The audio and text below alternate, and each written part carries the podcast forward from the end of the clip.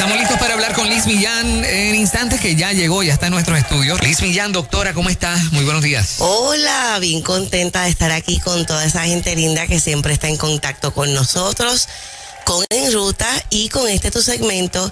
Escucha bien, decide bien, que hacemos todos los lunes para que tú puedas tener una semana bien victoriosa, como es el anhelo del corazón de Dios. Amén. Y hoy vamos a hablar del control de nuestras emociones de manera efectiva ante los cambios. La vida es un constante fluir de cambios. O nosotros cambiamos o nos morimos. Y quiero primero trabajar con lo que es la definición clásica de cambio. Cambio es la acción de transformar una cosa por otra, abandonar una cosa o situación por otra y intercambiar una cosa por otra. Y según la literatura que estuve revisando, descubrí que para la mayoría de las personas, los cambios que son importantes y significativos en su vida es difícil. Ese proceso de ajuste a la gente le resulta una gran complejidad. Ahora, escuchen este dato, que este dato sí que está bien interesante. Aun cuando a nivel intelectual, de manera racional, pueden identificar que esos cambios son buenos y favorables para sus vidas, de todas maneras, manifiestan un cierto grado de resistencia.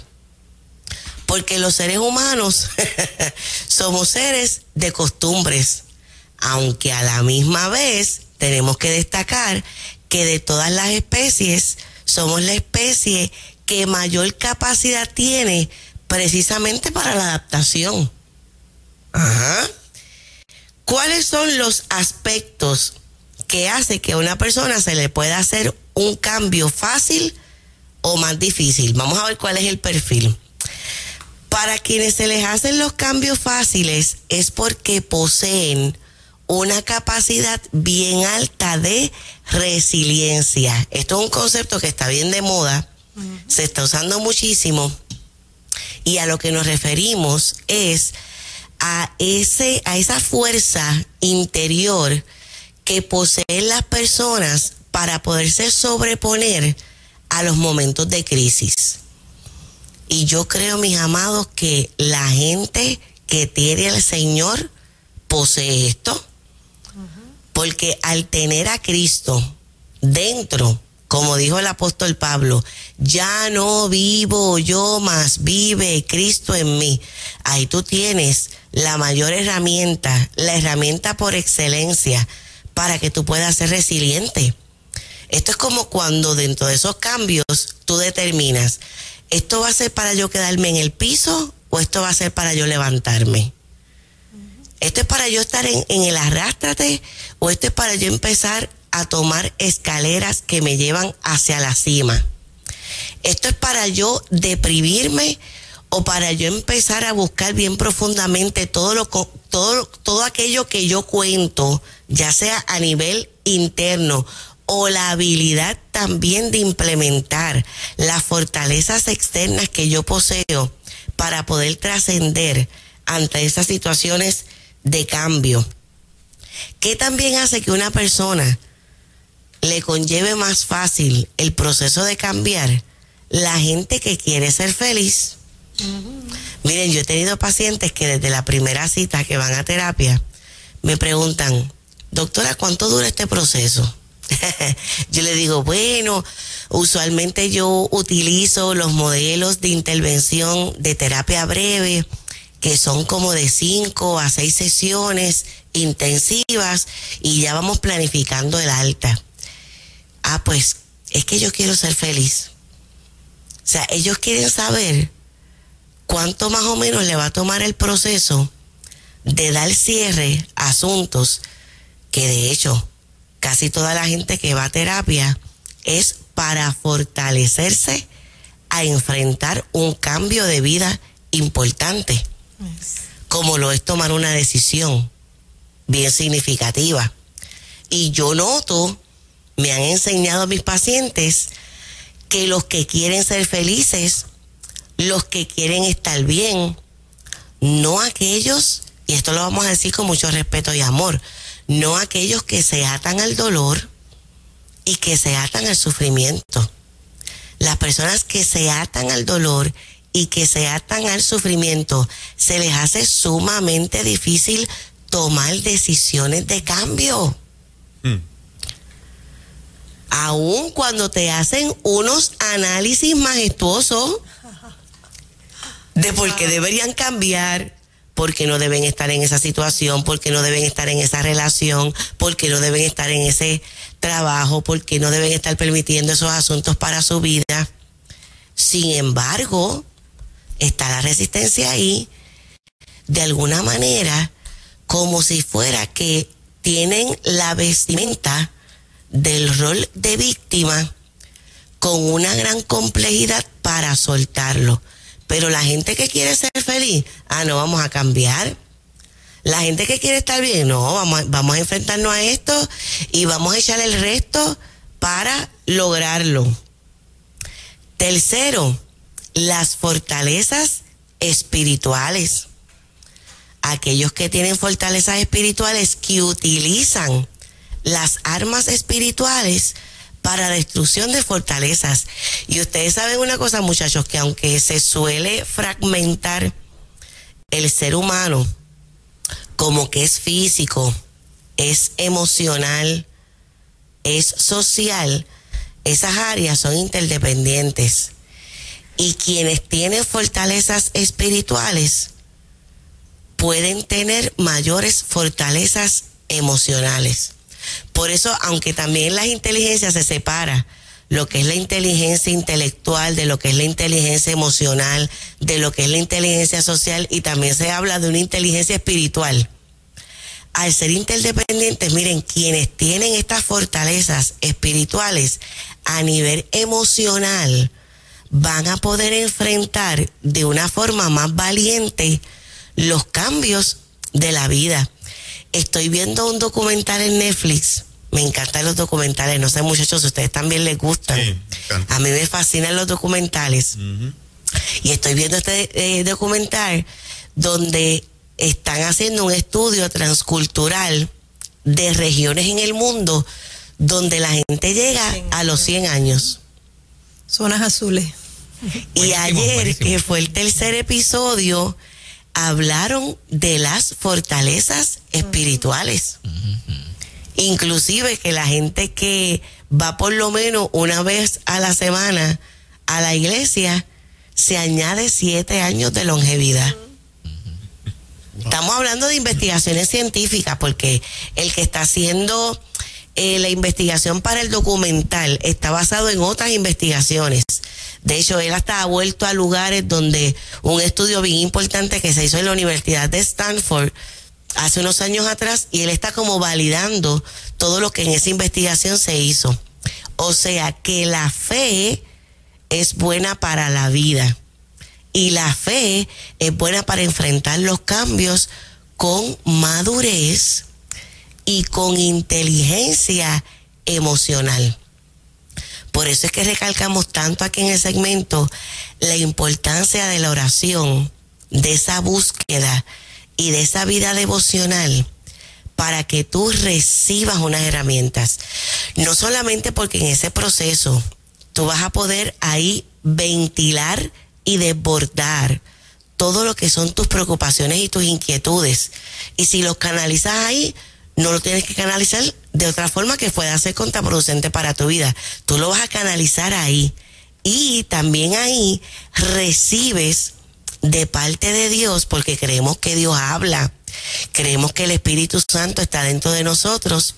Ahí tú vas a poder recibir toda la revelación que necesitas y la fuerza para poderte ajustar a los cambios. Ahora, ¿a quienes se les puede hacer difícil enfrentar cambios y manejar cambios de manera saludable? Bueno, el asunto del temperamento tenemos que decirlo. La gente que es tal vez más como de temperamento melancólico, flemático, pueden tener una mejor adaptación pero las personas que son de temperamento colérico, porque las personas coléricas, las cosas que se salen fuera de su control les genera mucha ansiedad. Vamos a repetir eso otra vez. Vamos a repetir eso otra vez. Las personas que son de temperamento colérico, y mira, si tú eres líder, si tú eres una persona que las cosas que se ha propuesto en la vida las ha alcanzado, si tú eres, tú eres objective oriented, pues tú debes ser colérico o predominantemente colérico. Y el ser colérico ha sido una fortaleza para tu vida en muchas áreas. Pero hay unos aspectos en el temperamento que ya se saben que deben ser moldeados. Sí, pero se, la hemos puesto bien difícil a dos o tres alrededor. ¿eh? Sí, también. es difícil para la persona y para los que están a su alrededor. Ah. Pero fíjate qué interesante lo que estamos mencionando, Fernán. Ah. Y esto combinado a lo que decíamos hace unos minutos de la felicidad. La gente que es más feliz puede ser más flexible en la vida y ajustarse de forma más, más saludable a los cambios, pero las personas coléricas son controladoras y las personas controladoras, eso trae tristeza. Trae ansiedad, trae depresión y como tú muy bien mencionas, Fernán, no solamente ellos van por el camino de la amargura, sino los que están a su alrededor. Porque como dijo el cantautor argentino Facundo Cabral, eh. si tú no eres feliz se amarga todo el barrio. Aunque me gusta más como lo dice la Biblia en el libro de Hebreos, mira bien, examina bien, no haya en ti una raíz de amargura que no solamente te esté contaminando a ti, sino que también le esté estorbando la vida a otros. ¿Verdad? Así que, ¿qué pasa con tu temperamento?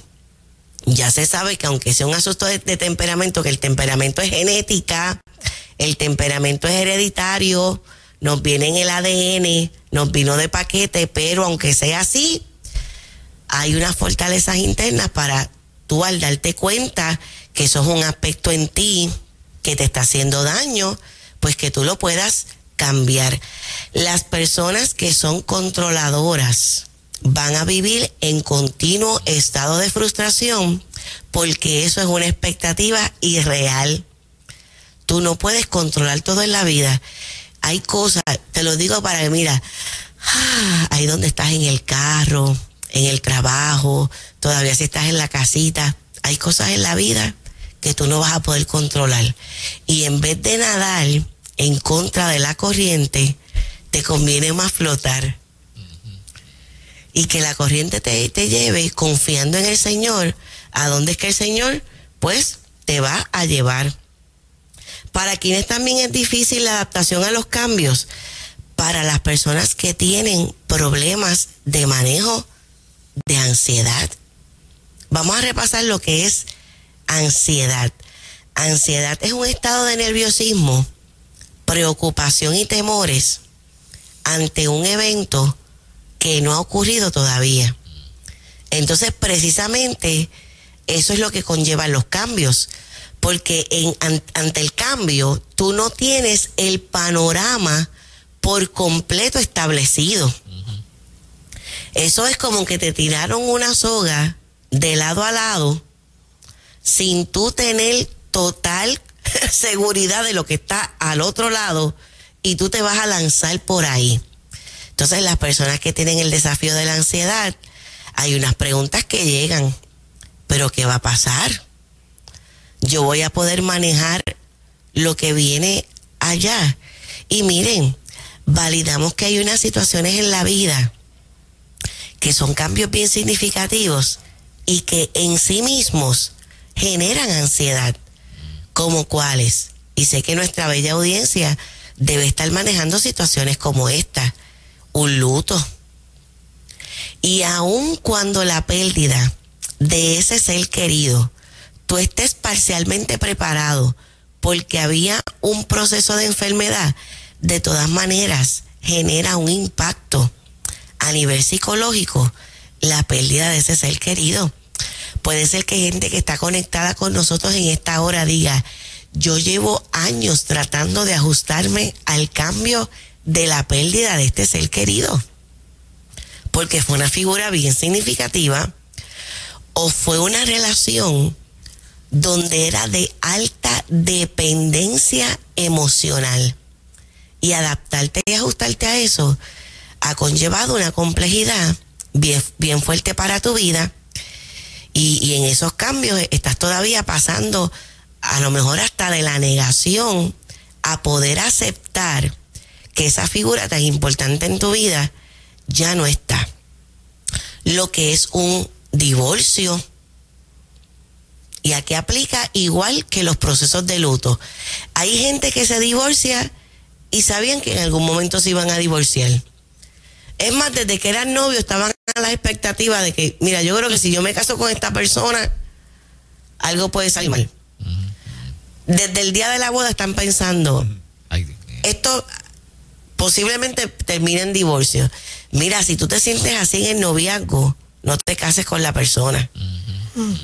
Vamos a hacer una labor preventiva ahora en este momento. No te cases, no te cases. Eh, tú debes tener una convicción y recuerda que el matrimonio es para toda la vida. Cuando te vayas a casar, que esa sea, que esa sea la línea. Pero hay gente que ya sabían por incompatibilidad, por asuntos de el manejo de la familia extendida, porque le dieron unas cosas de carácter, porque son un yugo desigual espiritualmente, porque se manejaron un montón de conflictos dentro del noviazgo. Ya tú sabías que podía haber una tendencia al divorcio, porque hay una situación de agresividad, de violencia doméstica, pero de todas formas te impactó el divorcio. Y para otros, que el divorcio es una sorpresa, la recuperación de ese cambio es difícil. Porque hay gente, muchachos, que el divorcio es como que la persona se transformó y como que de momento fueron 359 grados de cambios. Que mucho yo he escuchado eso en terapia. Liz, yo siento que esta es otra persona. No es la persona con la que yo me, me casé. Y de momento alguien que dice, no es que yo me quiero divorciar de ti, pero porque es que te quieres divorciar, vamos a buscar ayuda, vamos a explorar cuáles son las alternativas. Y la persona, mira, bien determinada, pues, por supuesto, que el impacto de esa noticia y el tener que reconciliarse con esa pérdida por divorcio tiene una alta complejidad. Claro que sí. Pero creemos que te va a pasar como en el proceso de metamorfosis de la mariposa. Metamorfo, un cambio radical de forma. Y a lo mejor te encuentras en estos momentos en cualquiera de las tres etapas. Hay gente que nos está escuchando y dicen, yo estoy en proceso de oruga. Yo me siento en el arrastrate. Yo siento que algo está como que va a salir de adentro de mí. Porque fíjense qué interesante. La oruga no puede resistir el cambio en el sentido de que es algo que sale de su interior y de manera natural sucede porque sucede. Aunque no lo quiera. No lo puede evitar. Y hay gente que está ahora y dice, no, yo, yo me siento oruga, yo me siento que el cambio viene, pero no sé cómo lo voy a manejar. Siento que no tengo dominio de esta situación y que precisamente se sienten muchachos en el piso. Wow, sí. Se sienten en el piso. Qué triste, ¿eh? Porque a nivel emocional no pueden estar ni en la cama, se tienen que ir al piso. Mm. Hay gente linda en nuestra audiencia que sabe lo que es estar en la loseta y en la alfombra, que no pueden ni estar ni en la cama. Y estás así ahora mismo, oruga pero por instinto comienza a salir esa telita del interior y se forma la crisálida. Y algunos dicen, en el proceso de cambio yo estoy ahí. Yo estoy dentro de la cueva de la transformación y ese proceso se hace en soledad. Porque la, la mayoría de los procesos de cambio la gente los maneja solo. No es que no tengas apoyo no es que no haya gente linda y especial que te ama, que te está trayendo un acompañamiento. es que en esencia tú sabes que es en soledad que lo vas a vivir. Jesús habló de eso. Dijo, si la semilla de trigo no cae al suelo, oye, se cayó, estaba en un lugar de estabilidad, estaba en un lugar de confort y se cayó. O puede ser que te empujaron, como le pasó al salmista. Me empujaron con violencia para que cayera, pero me ayudó Dios. Él sabía que tenía un Dios que lo estaba ayudando. Y Jesús nos enseña, si la semilla de trigo no cae al suelo, queda sola, fíjate, se queda sola, te vas a quedar en soledad. Es expuesta al sol del desierto y se muere, no puede dar fruto. Son procesos de transformación en soledad para poder dar fruto. Y vas a extender ahí esas alas y cuando salgas y mires todo el proceso ya volando, mires hacia atrás, te aseguro, vas a decir que todo lo que pasaste en el proceso de cambio valió la pena para convertirte en lo que te has convertido ahora. Yo sé que son muchos los que nos acompañan que pueden decir, es cierto, Liz.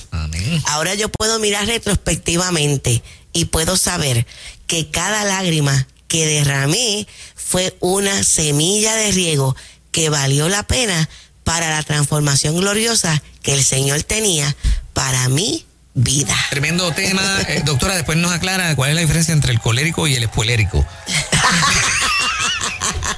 Tenemos asignación. Sí, por favor, no te vas a ver. Miren, ah. mis amadas, y qué mejor para transformarnos que ir a este evento que estamos haciendo con tanto amor. Ayer me confirmó un grupo que viene de Pensilvania. Qué bueno, qué bueno. Hay mujeres que se están montando en avión para venir a este gran encuentro de mujeres para la sanidad interior. ¿Cuándo es? Pues va a ser el sábado 2 de diciembre a la una de la tarde en el Coliseo de Manatí. Dios ordenó todas las fichas y nos llevó al Coliseo de Manatí, un coliseo que está recién remodelado, precioso.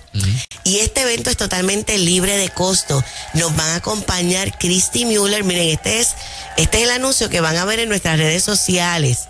Va a estar Christy Mueller, está Claudina Brin, Vicente Martínez, el negrito bombón, Reinaldo Chino Santiago y está tu servidora, la doctora Liz Millán. Busca eh, esta, esta publicidad en nuestras redes sociales para que te puedas registrar. Entra a nuestra página de Facebook doctora.liz, miren cómo se escribe Liz, Liz con S, Millán con D al final, síguenos en nuestra página y busca el registro para que puedas llegar ese día al evento, porque a vuelta de correo electrónico te va a llegar el boleto.